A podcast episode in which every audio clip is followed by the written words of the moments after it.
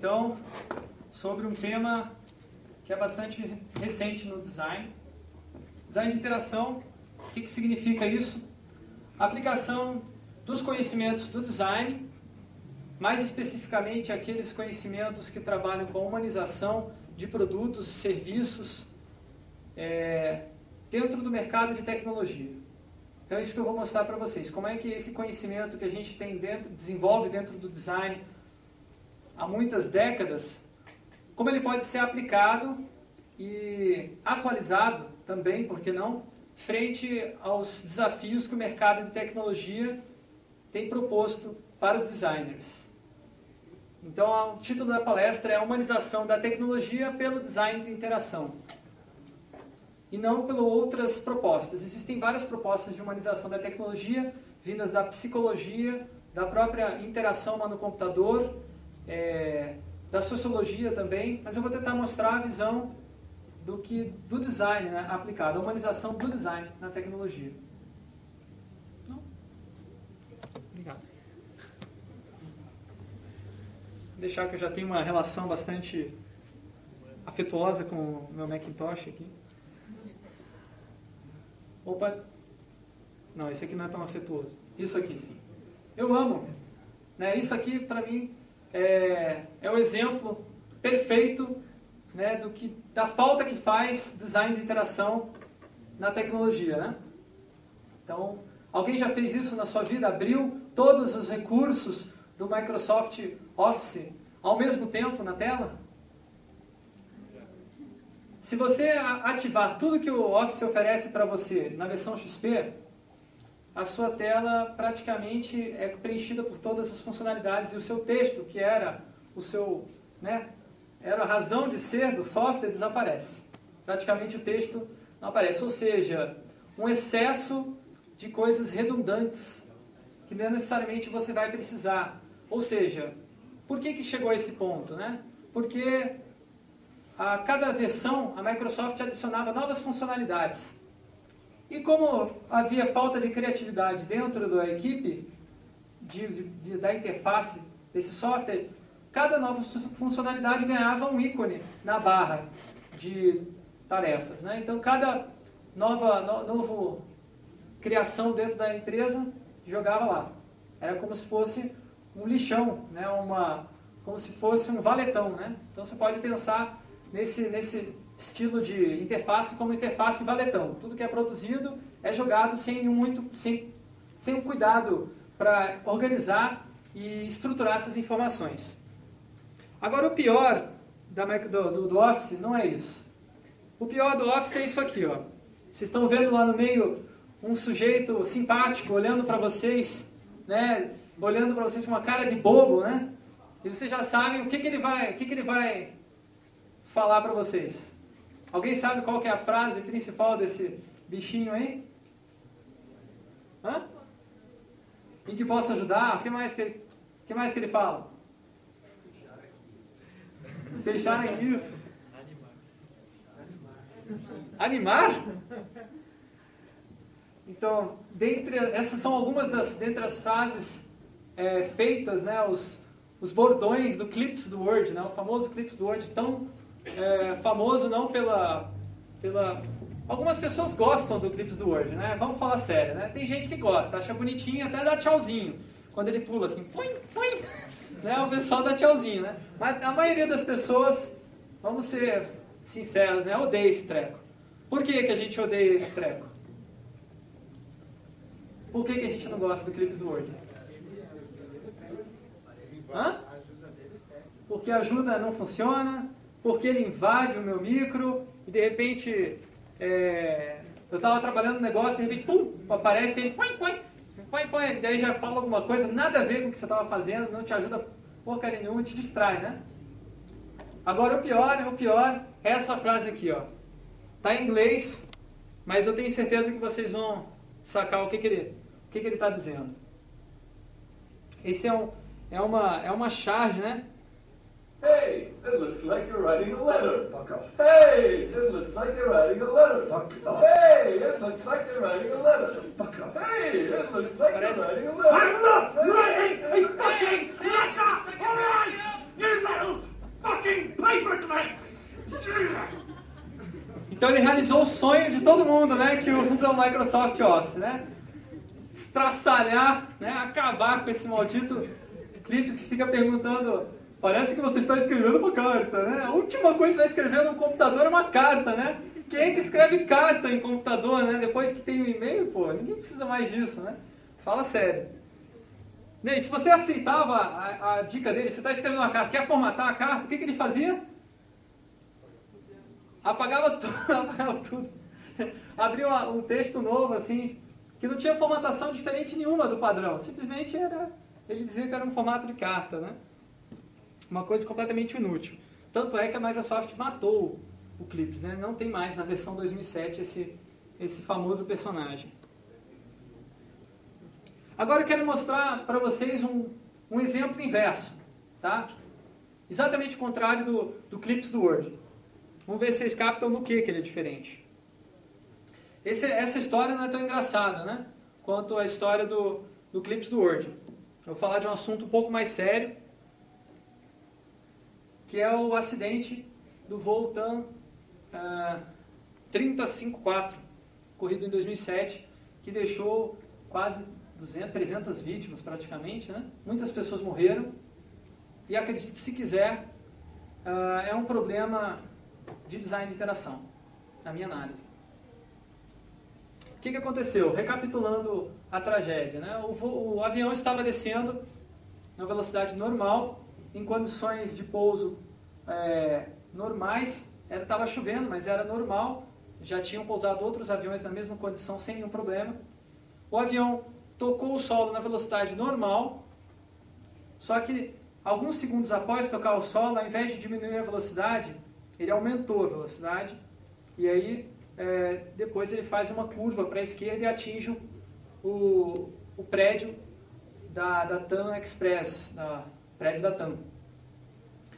Dentro da cabine, né, só se ouve ou se ouve sons tranquilos, normais, né, o procedimento padrão, até que chega, depois que toca o solo, é, só se ouve os piloto e copiloto tentar dizer assim, tenta parar, tenta parar, não dá, não dá, não dá, vira, vira, vira, ah, meu Deus, tá.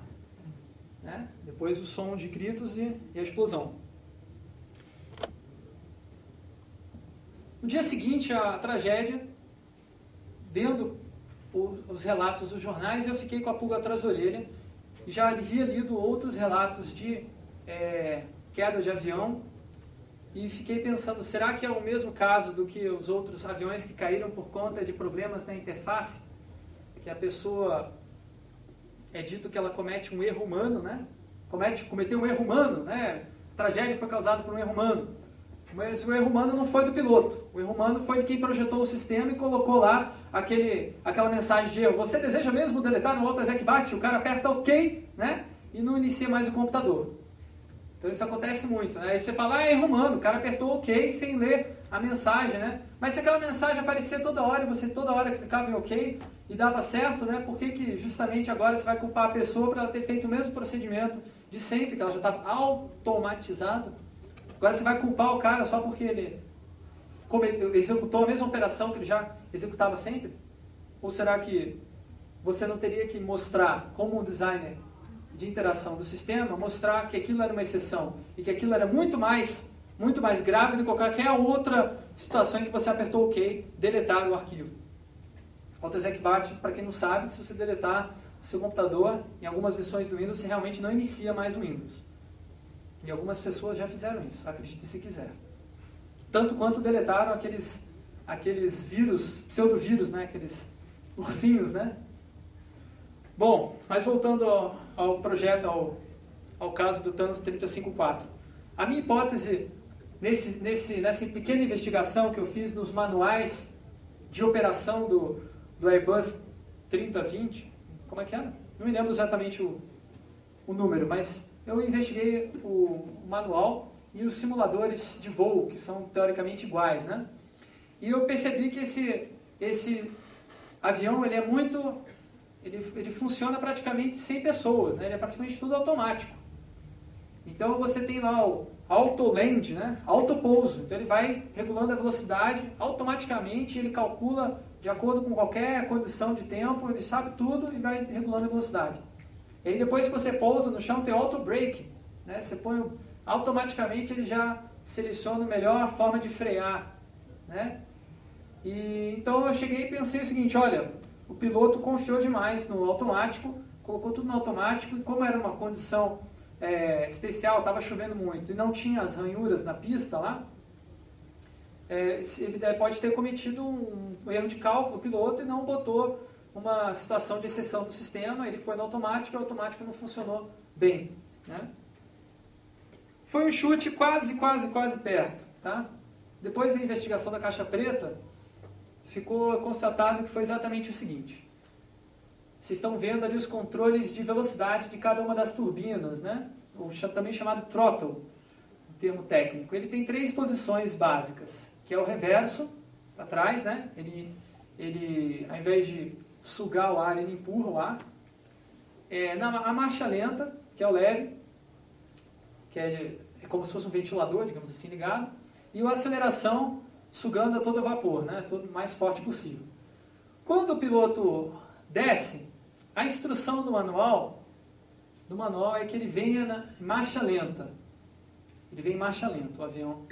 E aí, depois que ele, ele toca o chão, que ele acione o reverso. Só que acontece o seguinte, o piloto, nesse processo, entra em, em funcionamento também um, um, outro sistema automatizado chamado Autotrust, que regula também velocidade, posição e altitude do, do avião. E o que acontece? Os pilotos estavam é, acostumados a fazer um procedimento que não estava no manual que é o seguinte, quando está numa posição, numa situação de risco, como é essa daí, chuva e tal, os pilotos colocam o, um dos manetes em reverso. Um dos manetes em reverso e os outro, o outro no, na posição de aceleração. O que, que faz isso? Eles fazem para manter maior estabilidade do avião, para que ele não caia tão rápido. Então, é, os pilotos fizeram esse mesmo procedimento várias vezes no mesmo dia e pousaram sem nenhum problema, com as mesmas condições. Mas esse voo, especificamente, é, infelizmente, deu alguma coisa errada que o sistema interpretou esse mesmo procedimento como se fosse que o piloto quisesse arremeter. E o avião deu, deu força máxima na, nas turbinas, de um lado só, né? por isso que o avião vai, vai para o outro lado. Né? Por isso aconteceu o desastre. Então, duas coisas que. Duas, duas, houveram dois erros, não foi só erro humano. Claro, o piloto não percebeu. Por isso, na, na, na gravação lá, ele não fala, ele não, não cita manetes, né? Os pilotos, o piloto e o copiloto não perceberam que o problema estava sendo causado pelo manete na posição reversa. E aí também teve o outro lado, né, que foi o sistema que interpretou que o piloto queria subir. Então fez uma interpretação errada é, da, da ação.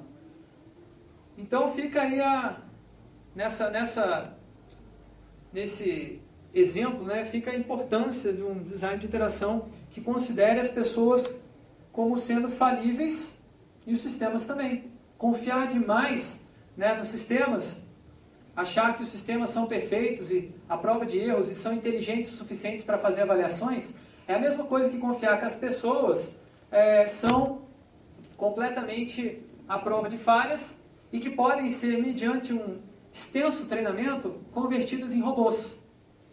É, o grande problema, eu vejo na, na, nesse modelo da aviação, é que você tenta eliminar o lado subjetivo, emocional do ser humano. Então você tenta transformar um piloto num robô, uma pessoa que executa milhares de vezes a mesma operação e que teoricamente está à prova de falhas. Mas qual o problema? Quando há exceções. Quando o procedimento automatizado não vai, é, não vai servir para solucionar a situação específica. Né? Então, o que acontece? Os pilotos, numa situação de exceção, eles perdem a cabeça, igual nas gravações de todos os desastres, os pilotos, na maioria das vezes, acabam se desesperando e não percebem que existe o erro. Poderia ter sido corrigido o erro a tempo? Talvez sim, talvez não. Não se sabe exatamente. Mas, normalmente, o que acontece? O piloto se desespera, né? E a imagem que se tem de, de um piloto que é uma espécie de um Robocop, né? Vai para os ares, né? Sobe a cabeça e perde-se toda essa compostura. Existem outros tipos de empresas que trabalham de forma diferente com as pessoas, tá? Estou dando a visão aqui da Airbus, né? Que fez esse, esse avião, mas tem outras, outras empresas de aviação que consideram com outra perspectiva o ser humano e que não têm sistemas tão automatizados assim, tá? Então esse é um ideal inatingível, né? Que muitas vezes a gente encontra dentro é, da informática, dentro da, da, da segurança, né? que é o ideal de que as pessoas possam agir como robôs e os robôs agir como pessoas, né? Então a mesma coisa que o Clips falando, parece que está escrevendo uma carta, é o Robocop que era projetado para ser um, um policial perfeito, mas que após um tempo começa a recuperar a memória dele, não sei se você lembra dessa história, né? Lá vai anos 80, nostalgia anos 80, né? O Robocop, ele foi, foi quase assassinado, né? Por bandidos e tal, daí pegaram o corpo dele e transformaram num ciborgue, reprogramaram o cérebro dele para funcionar como um robô. Mas, passado algum tempo, as memórias de ser humano dele voltam e o cara se transforma num, num vingador é, implacável, né, que suplanta todas as regras às quais isso foi projetado para obedecer, justamente pelo sede de vingança, né, como todo ser humano, né.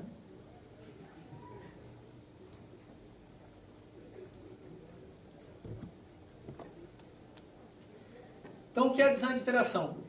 Design de interação é a complexidade, ou melhor, é o cruzamento da complexidade humana com a complexidade técnica, gerando um arranjo elegante. Então a ideia é, não é você eliminar aquilo que a gente tem de mais humano. E muito menos de eliminar, simplificar aquilo que se tem de mais autômato, né? aquilo que se tem de melhor nos, nas máquinas, mas sim de unir essas duas pontas numa forma elegante, bela, agradável, boa para nós, né? Porque as máquinas não têm como fazer juízo estético. Somente os seres humanos podem fazer isso. Um exemplo prático de que você pode atingir é, estados de consciência assim bastante diferenciados com a tecnologia, né? É, notem a cara da, dessa, da outra pessoa, do senhor que vai, vai conversar com esse bebê, vai ter uma aula com esse bebê, né? Então, o bebê tem um, ganhou um iPhone e está manjando tudo. Aí, o que acontece? O rapaz comprou um amigo de, do bebê, um amigo do pai, né? Comprou um iPhone, não sabe usar. Aí o pai falou o seguinte, ó, oh, meu filho, minha filha explica para você. Vocês vão ver a aula.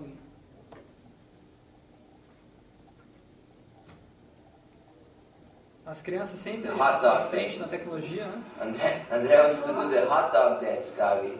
hot dog dance, yeah? show, show André the hot dog dance.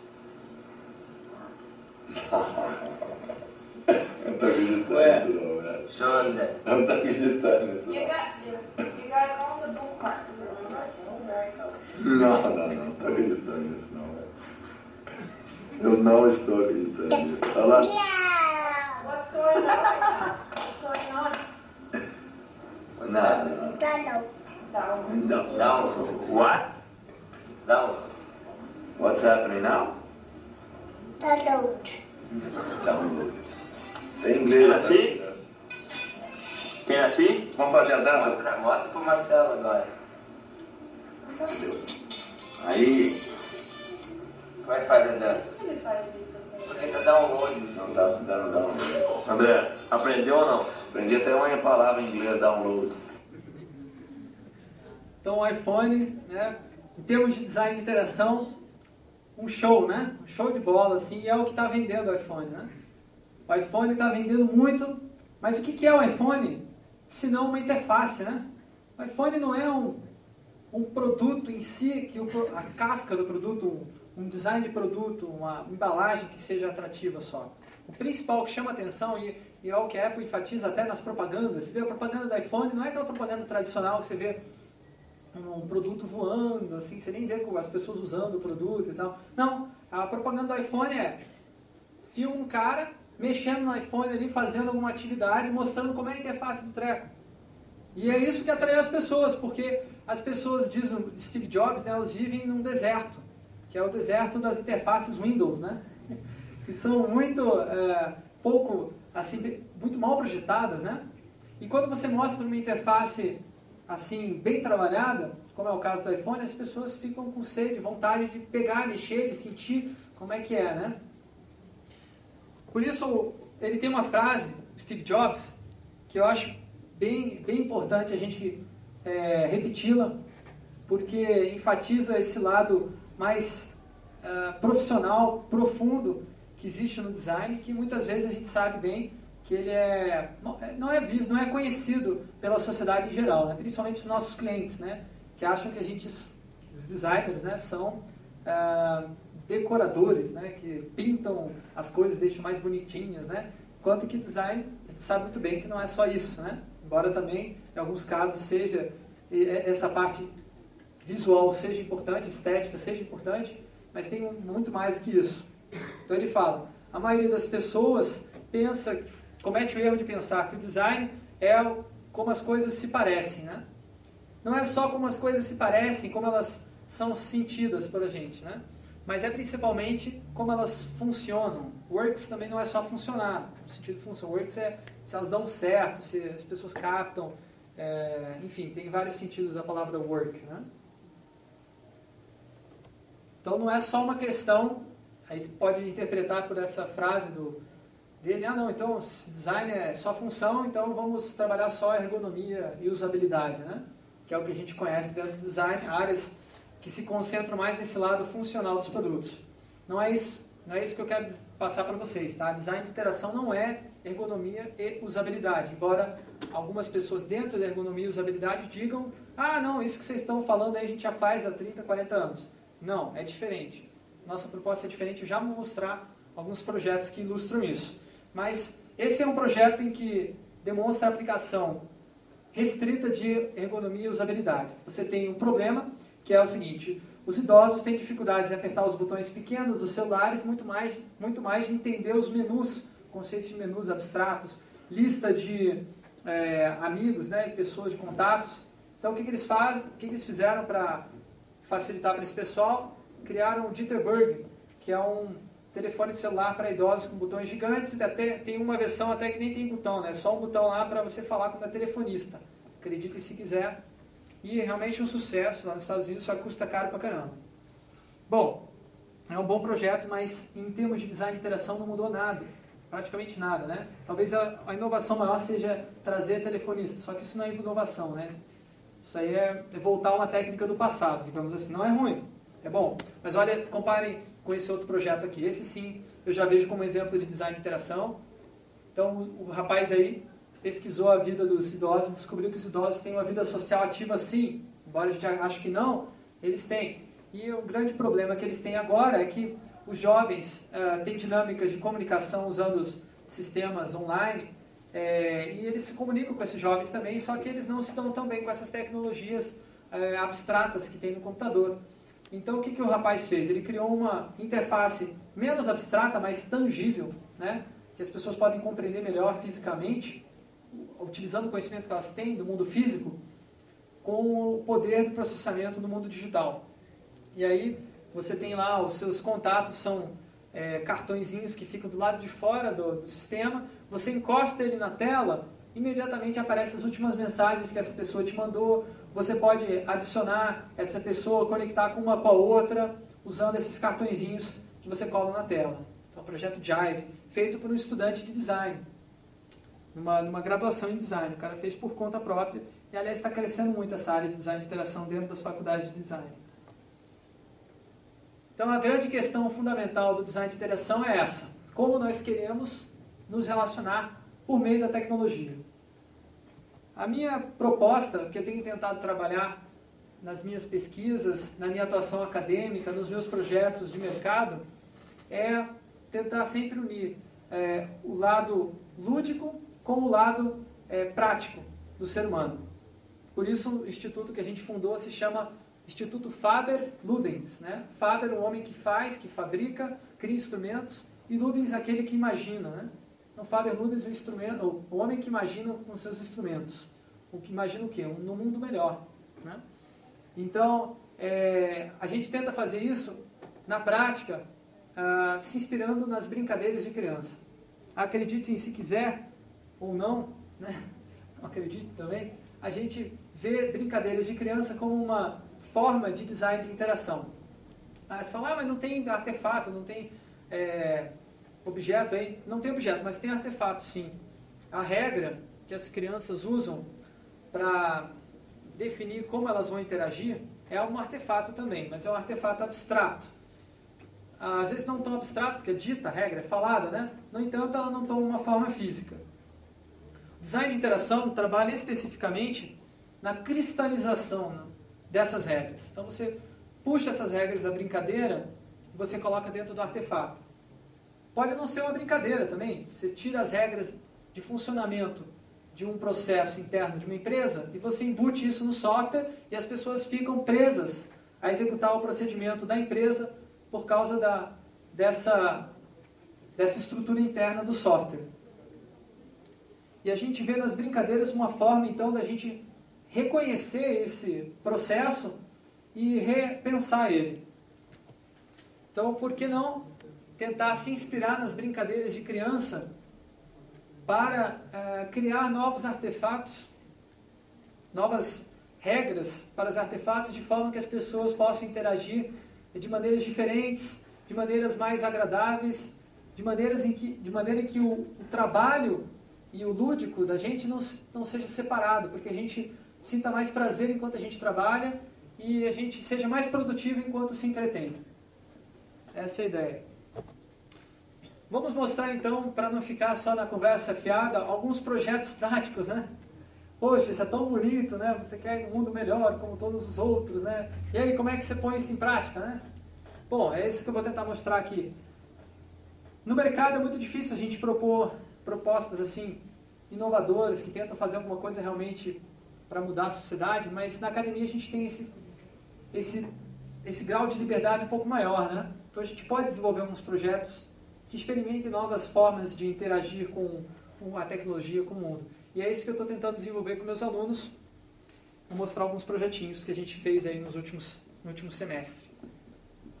Brincadeira caça ao tesouro. Então foram lá os alunos, estudaram como é que funciona essa brincadeira. Ah, tem o um mapa, tem as pistas que ficam espalhadas, o pessoal tem que correr atrás das pistas, quem consegue juntar todas as pistas antes encontra o tesouro, yes, ganhei! Então essa é a dinâmica eu pedi, estude a brincadeira, extraiam as regras e procure uma outra situação completamente diferente em que você possa aplicar as regras, não necessariamente as mesmas, modificadas pode ser, e que de forma que essa outra situação se torne melhor para as pessoas que estão participando dela. Então a proposta deles foi aplicar a brincadeira caça ao tesouro na situação do relacionamento entre adolescentes que é bastante difícil, uma fase em que as, os adolescentes estão começando a desenvolver a sua vida social própria e começam a vir pressões externas, você participa de grupos, os grupos exigem que se façam certas coisas. Uma das coisas que é bastante importante né, nesse é, crescimento do adolescente na nossa sociedade, é praticamente um ritual de passagem, né, um rito de passagem, é o primeiro beijo. Né? Então, antes de ter o primeiro beijo, já tem até um termo, né? O cara, como é que é quando a pessoa não, não, não passou ainda por esse ritual? Como é que chama? DV, né? Boca virgem. E aí, os, os seus amigos, né, o que, que eles fazem para que você deixe de ser bebê? Hã? Como é que é?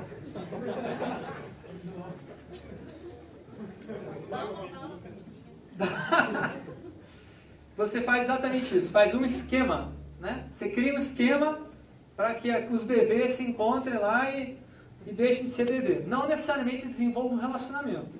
Estamos falando, não estamos falando de namoro, não é isso. Estamos falando de ter o primeiro beijo, só isso, né?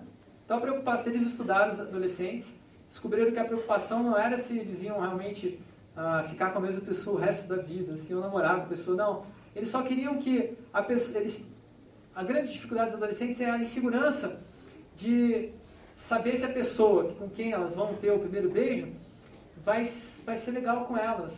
Se vai, não vai se importar se ela não sabe beijar, é, que não vai depois ficar falando mal, nossa, como esse aqui beija mal, não sei o que, blá, blá, falando mal por trás e tal. Que vai ser uma pessoa legal no momento, no momento legal, que vai ficar gravada na memória para o resto da vida, né?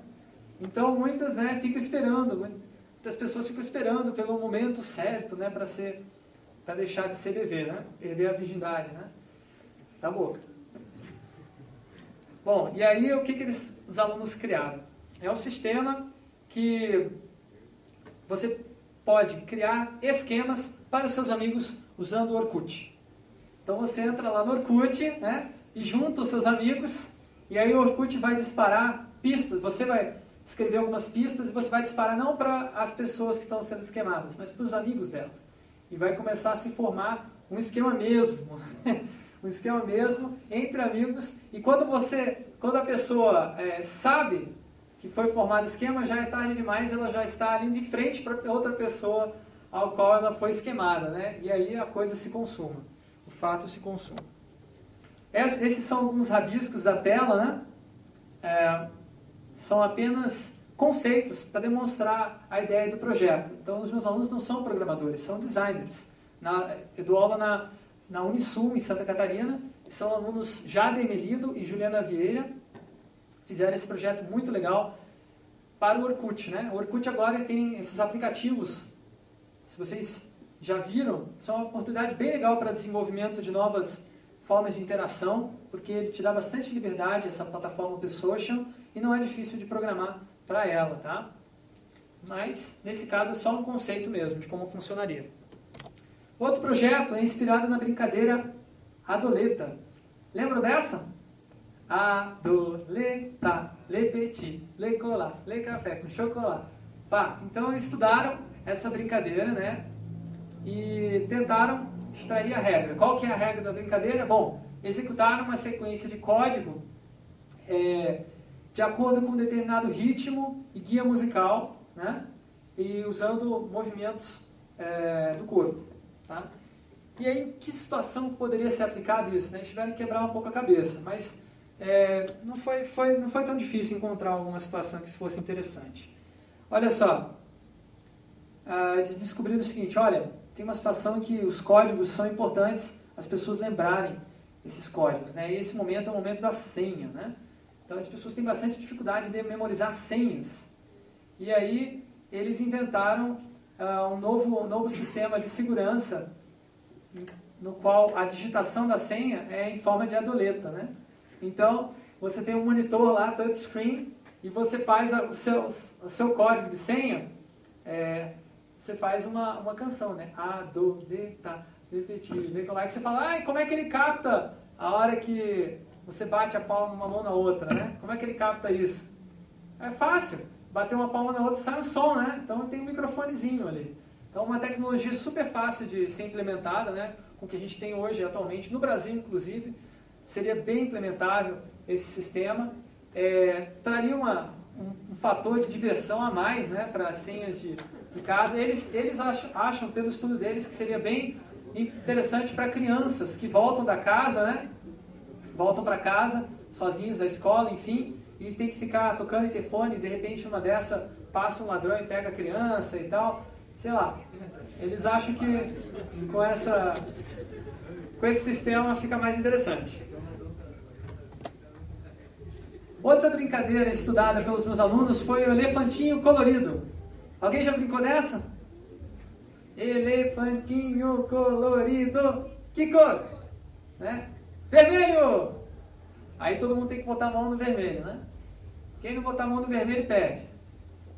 Ou melhor, e quem botar a mão no vermelho primeiro ganha, né? É, e aí a ideia deles foi aplicar essa mesma brincadeira nas festas principalmente nas baladas, né? De música eletrônica e tal, né? Nossa, que pira, né? Pira mesmo, galera. Pira mesmo, mas uma pira das boas, né? É o seguinte, você entra na balada, então na entradinha você recebe um bottom que você coloca, né? Você coloca na, na roupa e tal. Esse bottom tem um LED, um LED colorido. E na hora que o DJ quiser acionar, é, na hora que ele acionar um comando no sistema, imediatamente é projetado elefantes psicodélicos no centro da, da pista de dança é, com a cor específica do LED que vai se acender. Então, algumas pessoas acendem o LED, você está com o LED amarelo, você acende o teu LED e você deve ir né, lá para o centro da pista para dançar com o pessoal que está com LED amarelo também. Né? E quem está com outra cor fica esperando. Então, qual que é a ideia? Que as pessoas se conheçam, todo mundo vai girando, né? vai se conhecendo pessoas diferentes, então se está chato, de repente, ah, desculpa aí, tá, tá piscando lá o meu LED, eu vou lá, né? Então te dá uma chance a mais, né, de você conhecer outras pessoas, né? E olha mais legal, você pode trocar o LED também. Você chega lá, tá piscando lá e não, você não tá afim de ir lá, você chega alguém que não tá, não tá indo, você troca, né? O bota e vai lá, né?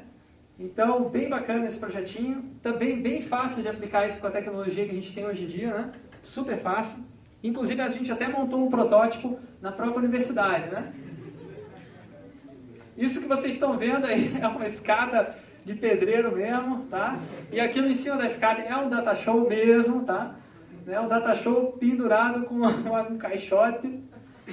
Claro que esse data show não é da universidade, é um data show próprio que eu comprei só para fazer essas piras, tá? É, imagine, ninguém emprestar um data show fazendo um treco desses, né? E aí vocês vão ver a, a, o teste que a gente fez na universidade.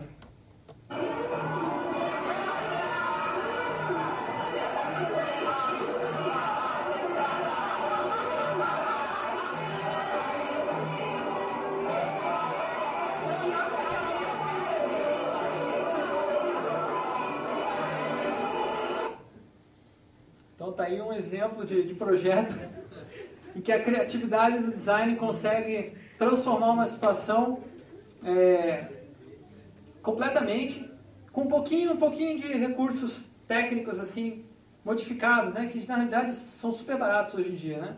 Data show e um, data show super baratos caídos na, daquela, né, daquela escada, compra outro, né? Outro projeto, esse daí já né, inspirado numa, numa atividade, uma brincadeira um pouco mais violenta, né? que é a brincadeira tradicional do Malha Judas, né? Malhação do Judas. Então, uma, uma brincadeira cristã, né? que lembra aí uma passagem bíblica, né? para a gente refletir um pouco né? sobre as nossas, os nossos costumes, os nossos né? valores mais belos que a gente tem por dentro, né? tudo aquilo que Jesus Cristo nos pregava, né? a gente tenta né? Voltar à vida nas brincadeiras tradicionais. Né? Então a gente pega, constrói um boneco e chuta e detona o boneco e queima e leva por toda a cidade e bota para fora toda a violência que a gente tem dentro do nosso coração, né? Que na realidade é o demo, né? Que está lá dentro, não somos nós, né? É, e aí, né? Você coloca isso pendurado em cima no mastro para demonstrar, né? Como aqueles que são traidores devem ser tratados na sociedade, né? Então tá aí uma brincadeira com uma excelente moral, né? Ensina coisa assim, ensinamentos fantásticos para as crianças, né? Bom, teve um aluno meu que estudou, estudar justamente essa brincadeira. O cara é meio estranho, né? Não é uma pessoa meio normal, né? Mas ele, a, a, a proposta era outra, tá? Esse aqui era um outro projeto, não era um projeto de aplicação da brincadeira como um dos outros, mas por acaso ficou. A ideia era criar um game para o Nintendo Wii. E o cara criou o Malha Judas no Wii. Olha a cara de fala. Então é isso mesmo, você tem o Judas virtual lá e você tem diferentes tipos de armas para jogar no Judas, né? É, tem lança-chamas, tem bomba nuclear, tem de tudo lá. As armas que você nunca conseguiu usar no Judas de verdade, você usa lá, né? Fuzil R15, escopeta, né? Tudo que você quiser dá para usar nesse Judas virtual, né? Esse, esse projeto foi desenvolvido não na Unisul, foi desenvolvido aqui na, no Instituto Fábio Ludes, em Curitiba. Depois eu falo um pouco mais sobre isso mouse e, e eu fiz um hack parecido, fica muito mais interessante usando um controle do Nintendo Wii. Então, para quem gosta de botar a raiva, a insatisfação com o chefe, os problemas da vida, botar para fora, esse é um hack perfeito. O que, que eu fiz aí? Conectei um, um controle de Nintendo Wii no computador comum, né? um Macintosh, quer dizer, não tão comum, mas é, Você não precisa de nada especial, tá? É só você ter interface Bluetooth no seu computador e um driver que funcione para isso, né? É, nos, nos, Windows, computador Windows, você não pode usar esse controle do Nintendo porque o driver não é bem feito, mesmo que tenha interface Bluetooth é, no seu computador. Mas aí eu conectei esse, esse controle Nintendo Wii, o computador recebeu os dados da movimentação do controle e eu repassei esses dados para uma aplicação em flash de um site chamado Neostream. Alguém já viu o site? Uma vez? Já viu? Então eu peguei o bonequinho do Neostream e ao invés de dar porrada nele com o mouse, como é o, a aplicação original, eu usei o controle do Wii, né? Então foi um hack inspirado naquela ideia do Maria Judas para tentar mostrar aos meus alunos, olha, gente, é fácil implementar ideias interativas hoje com a facilidade de integração de tecnologias já prontas que a gente tem. Não é para a gente ficar criando a roda, inventando, reinventando a roda, porque a roda já foi reinventada diversas vezes. A ideia é a gente pegar e juntar essas tecnologias já existentes para prototipação e colocá-las dentro de um sentido, de um projeto é, que, faça, que faça as pessoas se sentirem melhor. Né? Então a ideia dessa palestra principal é essa. Quero que vocês levem essa lição, tá? Design de interação não é com um sistema, tá? Não é design de interação com um computador, não é interação humano-computador. Também não é, é o design da interface. Não é o design do que a gente está vendo na tela. Mas principalmente o design da interação entre as pessoas que vai estar ocorrendo por meio de artefatos. Ou não, caso de uma brincadeira. Né? Você vai inventar uma brincadeira nova e não vai, não vai usar um artefato físico, mas você vai usar um artefato é, simbólico, né? como uma regra. Isso eu enfatizo porque é importante a gente sempre estar lembrando que nada substitui o ser humano. Então, nenhuma máquina vai conseguir ser, é, na nossa visão, tão inteligente quanto o ser humano e conversar conosco e substituir a nossa necessidade social inerente a nós mesmos. Por isso, design de interação é uma disciplina social por natureza, né?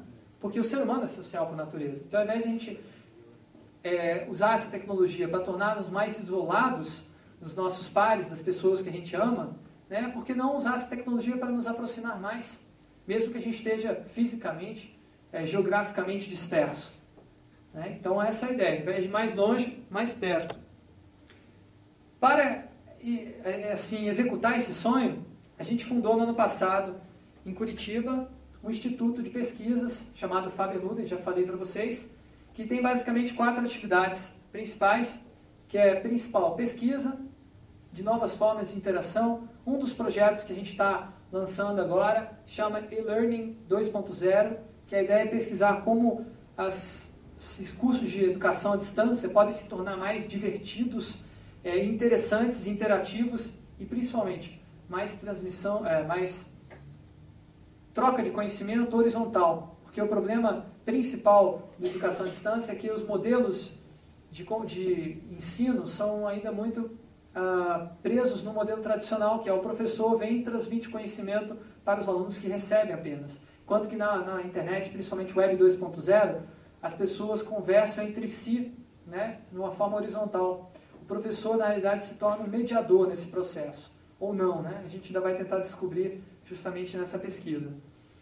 Outra, outra vertente do Instituto é ensino. A gente tem um curso de pós-graduação na área de design de interação, que já está com três meses de aula. Esse projeto Malha Judas foi feito né, né, nesse curso. É, e nós temos planejando aí fazer alguns cursos de extensão também, ainda nesse semestre. Fique de olho no nosso site, depois vou passar o URL. É, temos atividades políticas também, por que não? Né? Que são basicamente o que a gente tem feito mais político até agora é uma lista de discussão, onde a gente organiza encontros pelo Brasil afora, é, troca informações, se organiza para fazer projetos, é, define o que é design de interação, afinal de contas, a gente tem que saber do que a gente está tratando. É, coisas que a gente pretende fazer também é projetos de visibilidade para mostrar na mídia, atrair investimentos para a área, convencer o mercado de que é uma área que vale a pena ser investida, é, que vale a pena contratar profissionais qualificados também. E daí por isso a gente entra também na área de consultoria com empresas. A gente trabalhou para uma ONG agora, que foi a ONG que mantém o software BR Office. que é um software que é uma, digamos assim, uma, uma versão alternativa software livre do Microsoft Office. A gente trabalhou para essa ONG de modo a, a contribuir para o desenvolvimento do software livre no Brasil. Nós vemos que o software livre é uma forma prática assim de é, permitir o acesso aos os benefícios da tecnologia da informação para uma ampla gama de pessoas que estão excluídas é, de alguma forma economicamente. Né? Então, o software livre a gente considera uma responsabilidade social forte, principalmente no Brasil. Então, por isso a gente investe nisso também.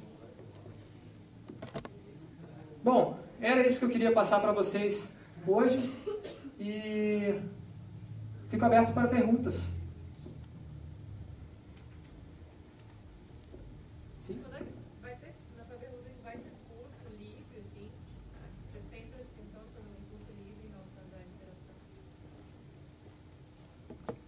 Sim, essa é a ideia dos cursos de extensão.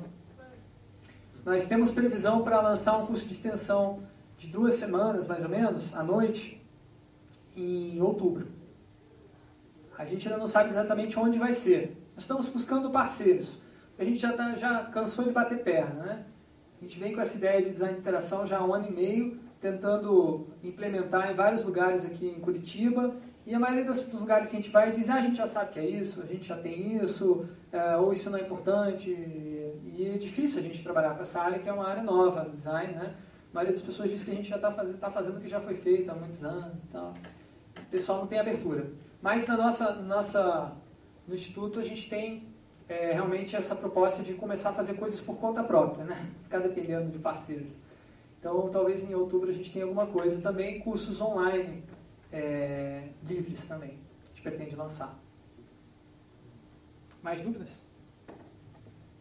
É, o, Instituto, assim, qual é a, a grandeza do Instituto? Assim, existem quantas pessoas participando? Como... Por enquanto, o Instituto ainda é muito pequeno. Basicamente, são é, um grupo formado por seis pessoas que fundaram o Instituto.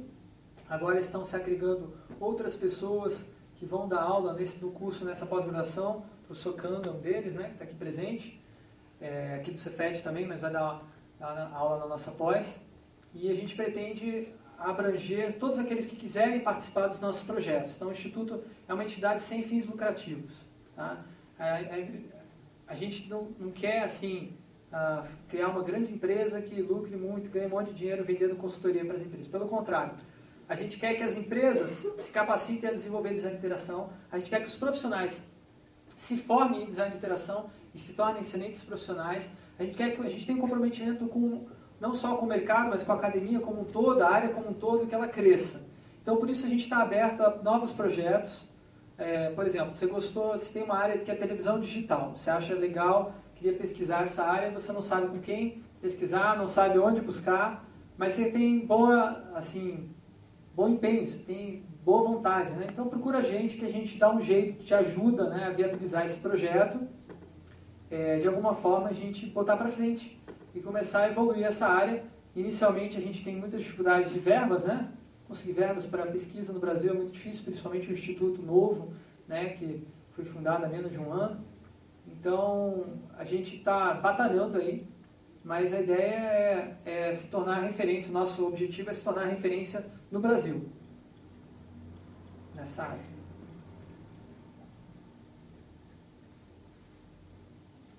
Mais alguém?